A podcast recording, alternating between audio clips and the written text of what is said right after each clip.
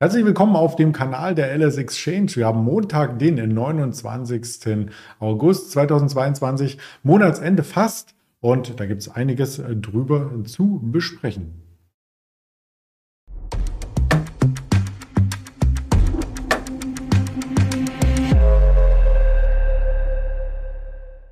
Wie man an der Präsentation sieht, heute kein Interview. Heute der Marktblick von mir, Andreas Bernstein von Traders Media. Ja, dass wir auch mal auf die Märkte drauf blicken mit dem Desktop von der LS Exchange auf Guidance. Schau dir das gerne mal an.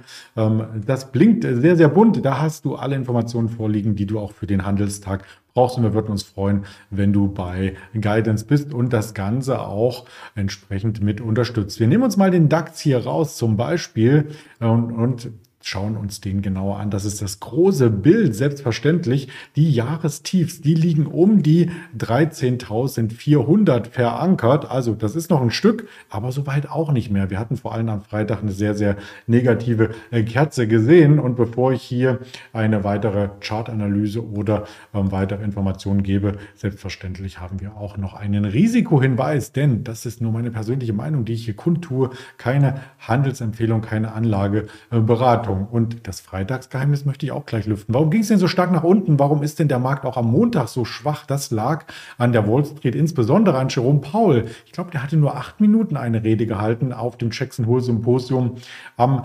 Freitag, als sich die Notenbanker, die Wirtschaftsexperten über mehrere Tage getroffen haben in den Bergen der Rocky Mountains und trotzdem mit seiner Aussage, dass so weit die Zinsen weiter angezogen, erhoben werden, bis die Inflation wieder auf einem vertretbaren Niveau ist. Und vertretbar heißt 2%.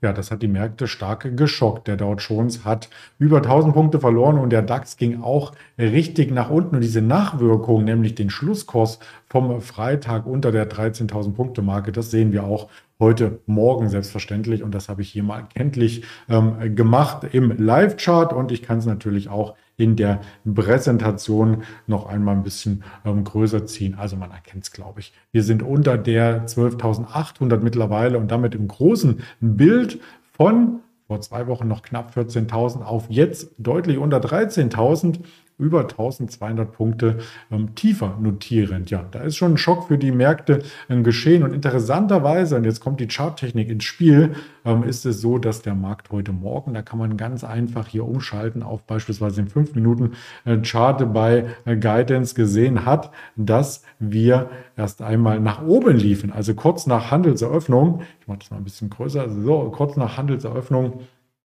ist der Markt von den Tiefs nach oben gelaufen und hat hier ein Level erreicht mit der 850, wo wir am Freitagabend aus dem Handel gekommen sind. Das sind die Notierungen äh, vom ähm, Wochenende quasi und das ist eben das Freitagslevel, wo 22 Uhr noch reger Handel war und wo die US-Märkte auf dem Tief geschlossen hatten, also auf dem Tages- und Wochentief. In Summe der DAX ein Verlust von da muss man sich festhalten. 4,2 Prozent. Nur der Nasdaq war schwächer, der Dow Jones aber auch um die 4 Prozent im Minus.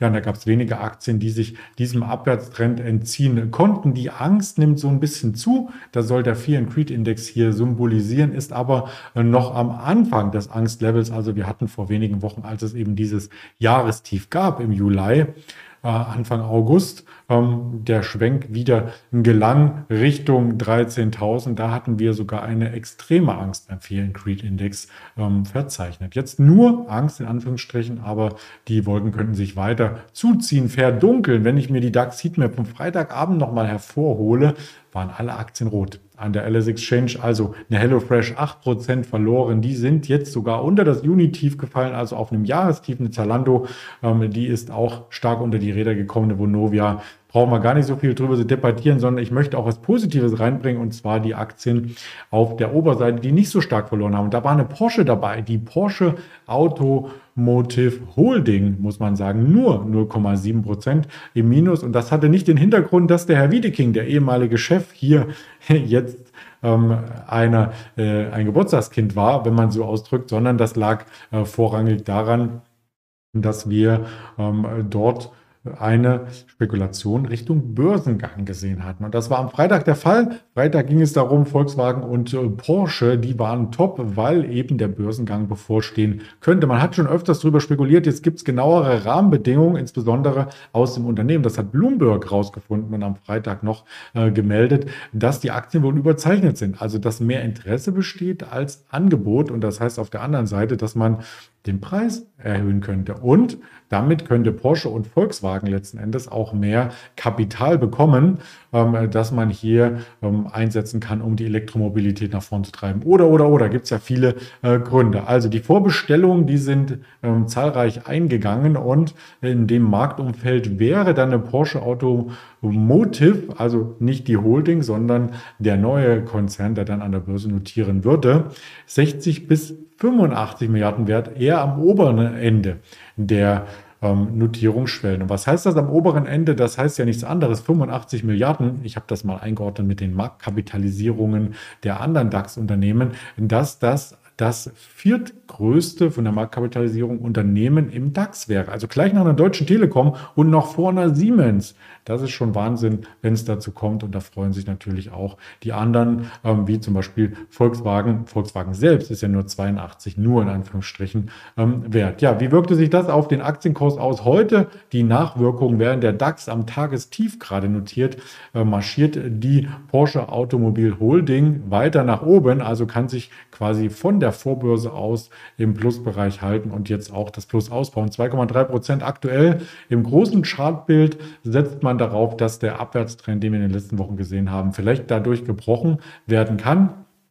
Soweit ist es aber noch nicht, aber man kann sich das Ganze selbstverständlich auch ähm, anschauen, wenn man hier auf Guidance, und das habe ich jetzt schon zweimal ins Bild gehalten, würde ich auch gerne noch ein drittes Mal tun, ähm, nach der Porsche sucht und die ist jetzt aktuell mit 2,6 aktuell im Plus und auch da charttechnisch interessant. Der kleine Abwärtstrend ist gebrochen, nochmal ein Pullback. Vielleicht kommen wir auch in diese 80er Region zurück. Also solche Chartanalysen kann man dort selbstverständlich auch anstellen, könnte man auch bei Volkswagen. Die sieht ein Stück weit besser aus in Richtung einer Bodenbildung blickend. Also hat sich von den Tiefs ein bisschen mehr nach oben ähm, bewegen können und ja, vielleicht mit dem Anlauf an die 200er Marke kommt, kommt dann auch ein größeres Kaufsignal rein. Soweit zum Automobilsektor. Ich habe auch noch einen anderen Sektor mitgebracht und zwar eine Meldung aus den USA, die aufhorchen lässt, denn die Pinduoduo, so wird sie ausgedrückt, das ist ein Versandhändler aus äh, den ja, aus China, aus dem Reich der Mitte, wollte ich sagen,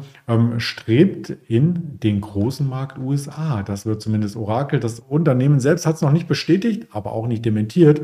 Und den Online-Marktplatz, den gibt es ja schon ähm, ziemlich lange. Seit 2015 ähm, wurde das Unternehmen in Shanghai gegründet und hat insgesamt 880 Millionen Kunden. Also das ist ein Riesenunternehmen. Und wenn man das mal vergleicht mit zum Beispiel einer Ali von Alibaba, also AliExpress, also diese ganzen ähm, Lieferungen und Bestellzyklen, die sind ja ein bisschen unter die Räder gekommen im letzten Quartal. Ähm, bei Alibaba wurde sogar ähm, ein Umsatzrückgang gemeldet den letzten Quartalzahlen und bei Pinduoduo eben nicht. Da wurde noch davon ausgegangen, dass es ein Umsatzwachstum geben wird im zweiten Quartal von 2,5 Prozent. Also während die Konkurrenz vielleicht schwächelt, läuft bei Pinduoduo ähm, ganz gut. Wie läuft denn der Aktienkurs? Das ist ein Tropfen auf dem heißen Stein, denn ich habe hier auch das Lineal mal bei Guidance angelegt.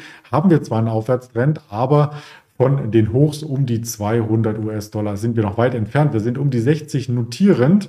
Ja, und da könnte die Aktie weiteres Potenzial entwickeln mit dem Schwung von den Zahlen, denn die kommen heute vorbörslich. Eine Pinduoduo meldet um 14 Uhr rum und wenn es da tatsächlich ein Umsatzwachstum gibt und bei der Konkurrenz nicht, dann wäre das natürlich ambitioniert und wenn hier auch noch das Gerücht bestätigt werden könnte, dass die in den, den Markteintritt mit ihrer E-Commerce-Plattform in den USA vollziehen, dann steht nochmal ganz, ganz neue Fantasie was machen die überhaupt außer normalen Versandhandel? Naja, die machen auch ähm, verschiedene, ähm, möchte fast sagen, äh, Glücksspiele, ähm, die in Asien sehr, sehr gut ankommen. Und sie machen vor allem eins, sie machen Sammelbestellungen. Also man kann sich dort zusammenschließen und sagen, ich bestelle nicht ein Smartphone, sondern fünf für die ganze Familie mit, als Beispiel für alle Kinder, äh, für die ganzen Verwandten und dann bekommt man nochmal einen anderen Preis. Also diese ähm, ja, Idee aus dem Großhandel hat sich da ins Internet verlagert. Das ist also ein riesengroßer Online- ähm.